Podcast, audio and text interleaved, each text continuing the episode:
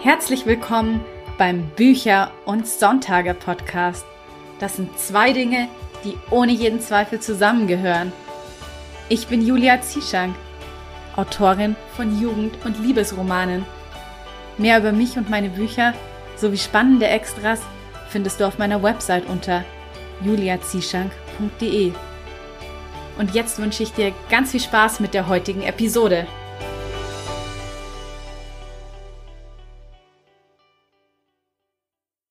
Heute gibt es die allererste Episode aus der neuen Wohnung und ich hoffe, dass die Soundqualität gut sein wird. In der letzten Episode habe ich dir ja schon verraten, dass ich umgezogen bin und schweren Herzens das schöne Regensburg verlassen habe. Aber dafür habe ich jetzt eine richtig tolle Maisonette-Wohnung und zum allerersten Mal eben auch ein eigenes Arbeitszimmer. Und aus eben jenem nehme ich die heutige Folge für dich auf. Und heute dreht es sich um das Thema Kurzgeschichten schreiben, denn ich finde, Kurzgeschichten zu schreiben ist eine ganz eigene Kunst, denn dafür muss man vieles anders machen als beim Romanschreiben und somit ist es auch eine tolle Übung, wenn man einfach mal etwas versierter und auf den Punkt schreiben möchte als in Romanen.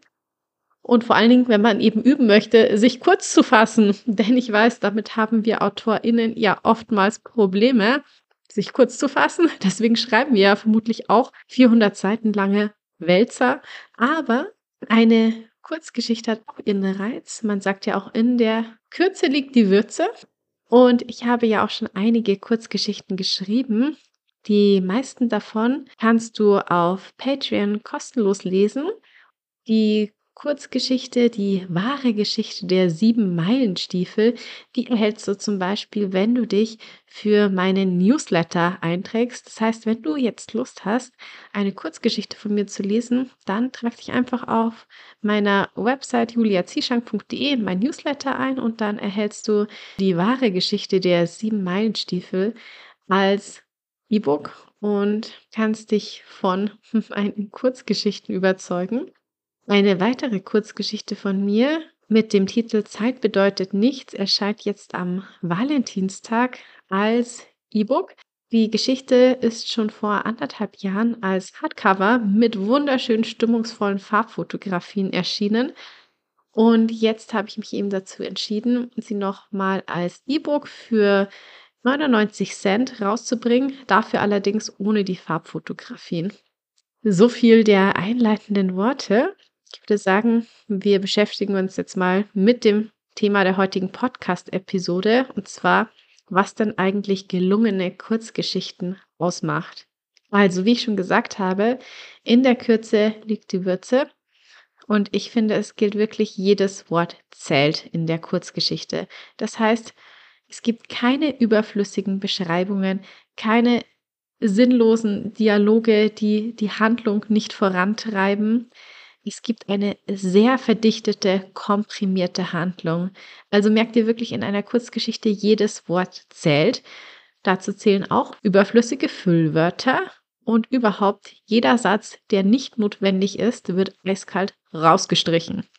Optimal für eine Kurzgeschichte ist eine möglichst geringe Anzahl an Charakteren, das heißt so zwei Hauptcharaktere, aber ich würde sagen, nicht mehr als eine Handvoll. Das heißt, du musst auch keine langen Charakterlisten oder Stammbäume anfertigen, wie es ja im Roman oft der Fall ist. Denn man sollte wirklich sich nur auf ganz, ganz wenige Charaktere konzentrieren, am besten auch so gut wie gar keine Nebencharaktere haben.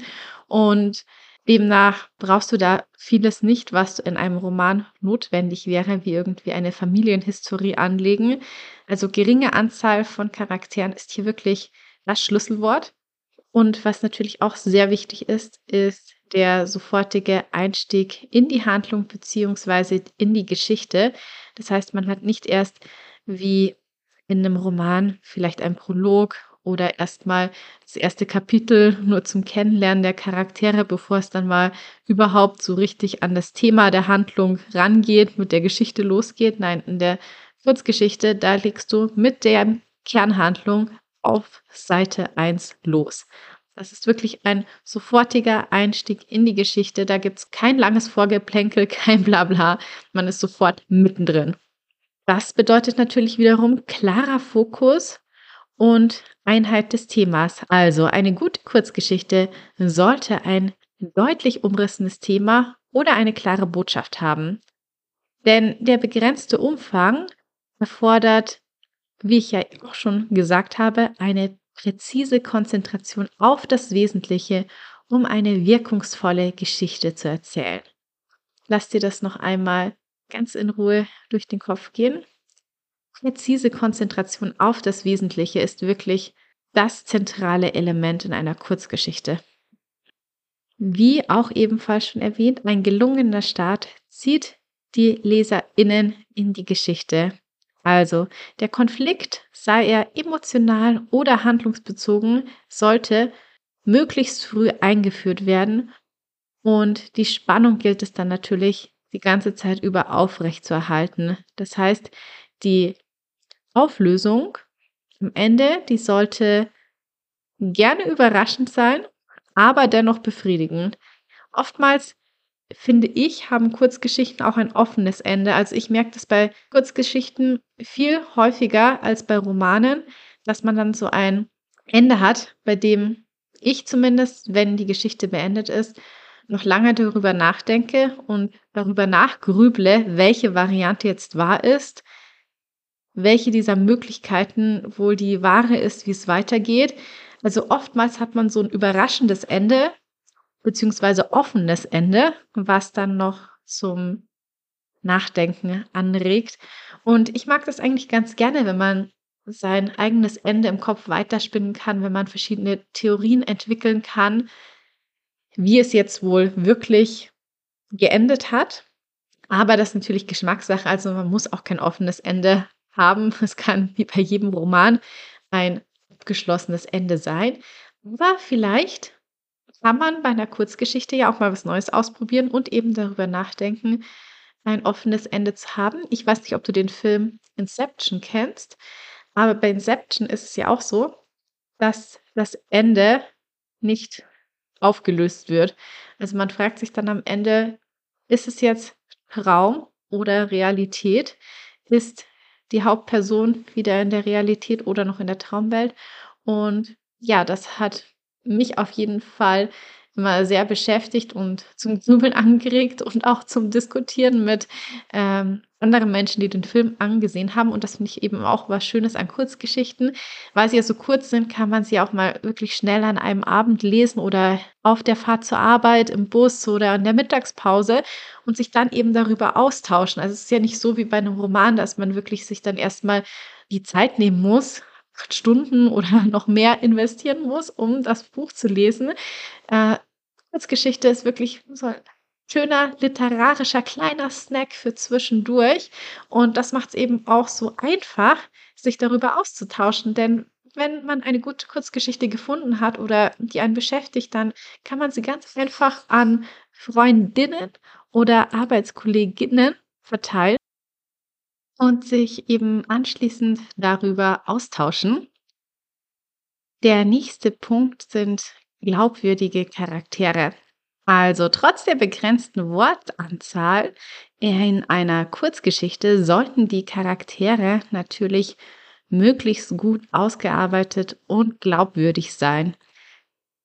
Die Leserinnen sollten sich mit ihnen identifizieren können, selbst wenn es nur wenige Zeilen für die Einführung der Charaktere gibt. Und wer mich und meine Geschichten kennt, der weiß, wie wichtig mir authentische Charaktere sind.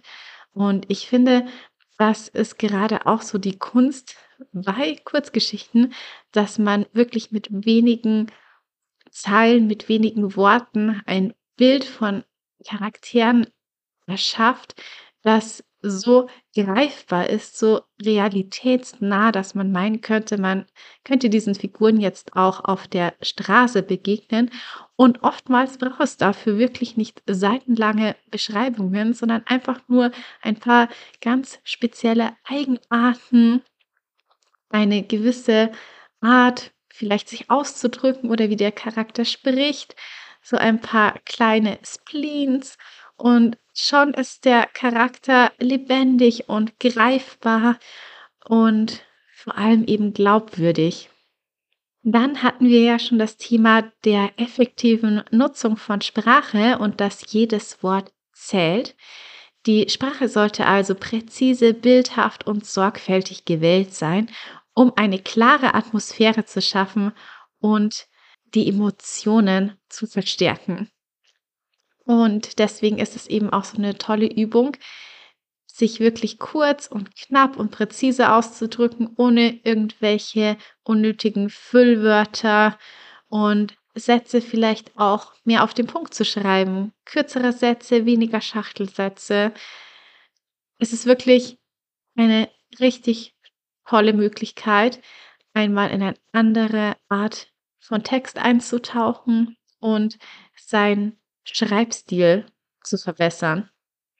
Bei jeder guten Geschichte darf natürlich die Überraschung und der Wendepunkt nicht fehlen.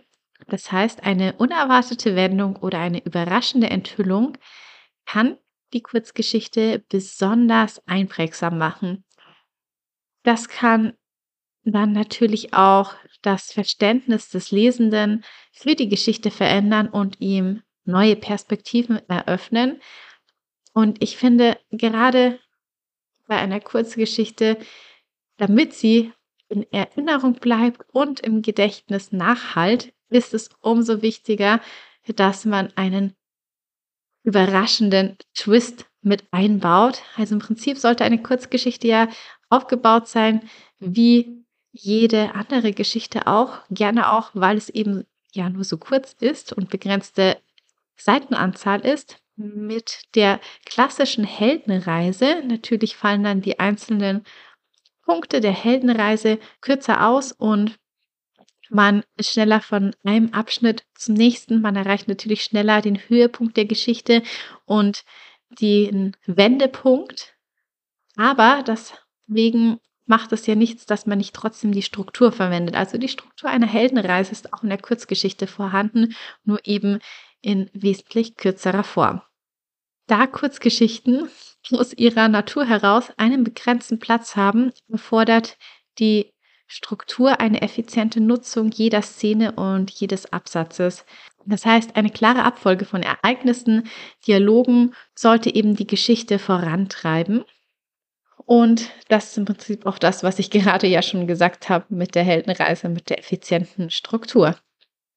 Was ein weiterer Punkt ist, der mir noch eingefallen ist, dass eben eine Kurzgeschichte auch Emotionen beim Lesenden weckt und eben Gefühle erzeugt. Also jede gute Geschichte lässt einen ja beim Lesen etwas fühlen und diese Gefühle sind es ja auch, die die Geschichte dann so lebendig machen und ja, dass man einfach darüber noch länger nachdenkt und hinterher nach dem Beenden des Lesens denkt, wow, das hat mich jetzt gerade richtig gepackt oder mitgenommen. Also etwas zu fühlen, ist einfach das Wichtigste. Ich würde mal behaupten, allgemein bei Kunst. Es müssen keine positiven Gefühle sein. Also man kann natürlich auch den Hauptcharakter hassen oder man kann Trauer empfinden. Aber es ist wichtig, dass Kunst Emotionen hervorruft. Und das würde ich sagen, ist eigentlich eine ganz allgemeine Regel, denn sonst ist Kunst belanglos und nichtssagend. Und wozu sollte man belanglose oder nichtssagende Kunst erschaffen? Denn es geht ja immer darum, dass man einen Grund hat, sich auszutauschen, vielleicht auch zum Nachdenken angeregt wird oder auch zum Umdenken angeregt wird, dass eine Diskussion angestoßen wird. Und bei etwas, das keine Ecken und Kanten hat, das einfach flach ist und versucht, allen und jedem zu gefallen, das ist einfach nicht sagen, das ist langweilig, das will man nicht. Also Geschichtenkunst sollte allgemein immer Emotionen wecken und das gilt natürlich auch für eine gute Kurzgeschichte. Also völlig egal, ob Freude, Trauer, Spannung oder Humor. Die Geschichte sollte eine nachhaltige Wirkung hinterlassen. Und der letzte Punkt, den ich mir notiert habe, ist auch etwas, was ich eigentlich schon ein bisschen vorausgegriffen hatte, die Offenheit für Interpretation. Also eine Gute Kurzgeschichte lässt eben Raum für Interpretation. Sie erklärt nicht alles bis ins kleinste Detail dem Lesenden, sondern sie regt den Lesenden dazu an, nach dem Lesen über die Bedeutung der Geschichte nachzudenken und eigene Schlussfolgerungen zu ziehen. Ich hoffe, auch die heutige Podcast-Folge regt dich dazu an, noch weiter darüber nachzudenken und vielleicht auch eigene Schlussfolgerungen zu ziehen.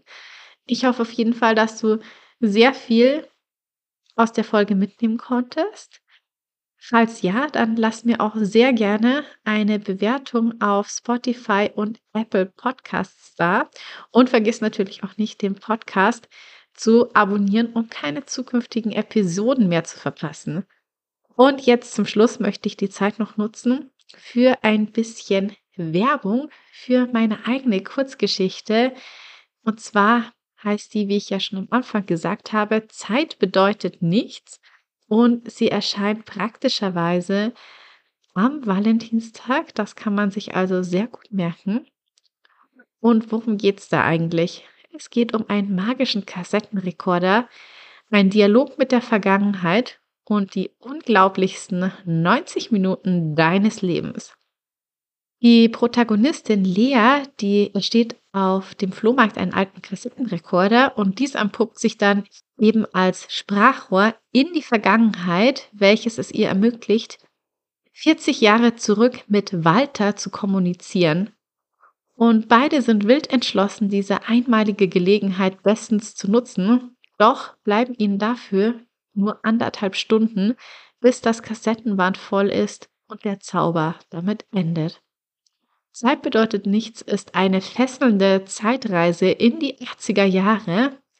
Ich würde mich sehr freuen, wenn du dich von dieser mitreißenden Erzählung, die die Grenzen der Zeit sprengt, verzaubern lässt und der Geschichte eine Chance gibst. Wie gesagt, es, die Kurzgeschichte gibt es für 99 Cent auf Amazon.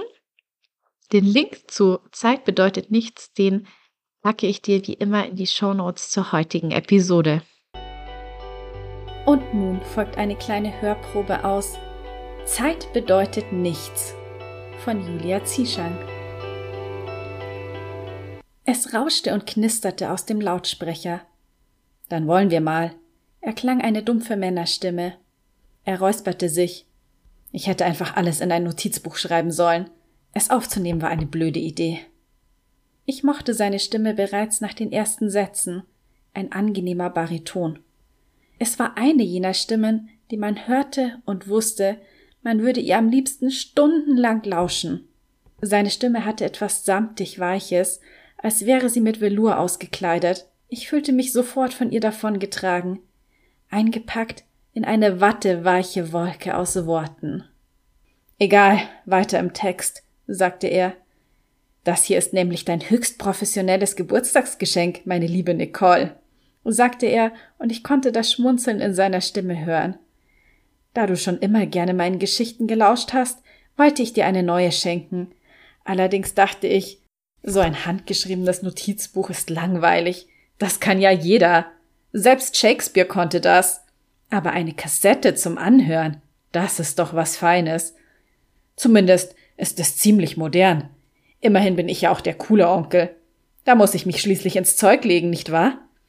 Allerdings hoffe ich, dass du nicht einschläfst, auch wenn du es natürlich als gute Nachtgeschichte anhören kannst. Naja, wie dem auch sei. Wo war ich stehen geblieben? Ach ja, die Geschichte. Also die Geschichte, die ging wie folgt. Ich wartete eine Weile, doch das Band rauschte nur noch. In der Hoffnung, doch noch auf ein paar Wortfetzen zu stoßen, drückte ich auf den Knopf zum schnelleren Vorspulen, aber nichts geschah. Ernüchtert starrte ich auf den roten Kassettenrekorder und die Aufregung, die ich eben noch über die unerwartete Aufnahme empfunden hatte, verblasste. Warum hatte er seine Geschichte doch nicht erzählt? Ich drückte auf Eject, nahm die Kassette heraus und drehte sie um, aber auch auf der Rückseite ertönte nichts außer Knistern und Rauschen. Enttäuscht drehte ich die Kassette wieder auf die Vorderseite und spulte zum Anfang zurück. Die Jahre hatten ihre Spuren hinterlassen, denn die Tonqualität war schlecht und die Stimme des Mannes klang ein wenig löchrig. Wie alt diese Aufnahme wohl war? Mit ein bisschen Recherche sollte es möglich sein, das Herstellungsjahr des Kassettenrekorders herauszufinden und damit auch das ungefähre Alter der Aufnahme. Es war wie eine Zeitreise, diesen Moment zu lauschen, der vermutlich viele Jahre zurücklag. Ein wenig war es, als wäre ich bei der Aufnahme mit dabei, als säße ich ihm direkt am Tisch gegenüber. Ich stellte mir vor, wie er über den Kassettenrekorder gebeugt dasaß, eine Hand über die Stirn reibend, während er sich bemühte, seine Gedanken in eine sinnvolle Reihenfolge zu bringen, wie sich eine kleine Falte zwischen seinen Augenbrauen gebildet und er mit angestrengtem Gesichtsausdruck versucht hatte, sich an die Geschichte zu erinnern, die er Nicole erzählen wollte. Unbewusst lächelte ich und drückte auf Play, um mir die wenigen Sätze dieser samtenen Stimme ein weiteres Mal anzuhören. Während ich ihr lauschte, hatte ich ein so klares Bild ihres Besitzers vor Augen, als hätte ich ein Foto von ihm gesehen. Ergab das überhaupt Sinn, von einer Stimme auf das Äußere einer Person zu schließen? Die angenehme Stimme des Mannes konnte mir nicht verraten, wie alt genau er war oder wie er aussah, aber sie machte ihn mir unglaublich sympathisch. In meiner Vorstellung war er jedenfalls Anfang dreißig, groß und blass. Er hatte schwarze, lockige Haare, die etwas zu lang waren und die Hälfte seiner Ohren bedeckten. In seinen tiefseeblauen Augen lag ein ernster Ausdruck. Er kniff sie leicht zusammen und kratzte sich am Ohrläppchen. Also die Geschichte, die ging wie folgt.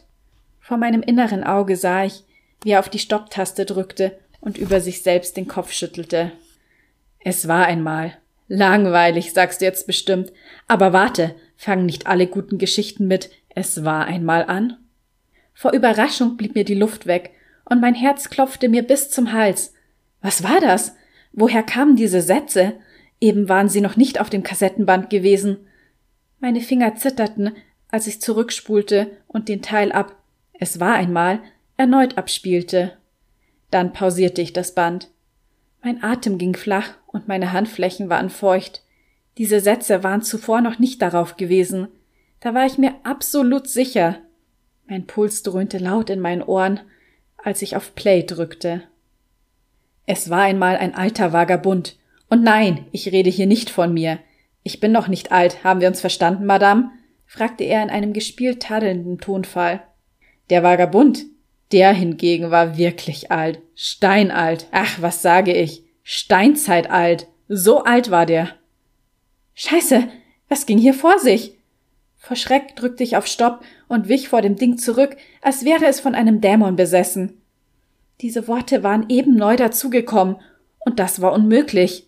In meinem Kopf überschlugen sich die Gedanken, ohne dass ich auch nur einen davon zu fassen bekam. Ich versuchte eine rationale Erklärung zu finden, aber der einzige Schluss, zu dem ich kam, stellte mich nicht im geringsten zufrieden. Denn wenn ich Magie ausschloss, dann war die Ursache ich. Und wer sich so etwas einbildete, war eindeutig verrückt. Warum sonst sollte jemand plötzlich Aufnahmen hören, die zuvor nicht da gewesen waren? Es schien fast, als würden sie jetzt gerade aufgenommen werden. Aber das konnte doch nicht sein. Das war völlig ausgeschlossen. Wie es weitergeht, erfährst du in Zeit bedeutet nichts von Julia Zieschank. Damit sind wir auch schon wieder am Ende der heutigen Podcast-Episode angelangt, die passend zum Thema kurz und knackig war. Wenn dir die heutige Folge gefallen hat und du den Podcast gerne unterstützen möchtest, dann kannst du das mit einer kleinen Spende via PayPal Me machen. Den Link dazu findest du in den Show Notes zur heutigen Episode. Und wir hören uns dann in der nächsten Folge wieder. Und damit bleibt mir nur noch zu sagen, ich hoffe, du schaltest wieder ein, wenn es Zeit ist für Bücher und Sonntage. Bis zum nächsten Mal.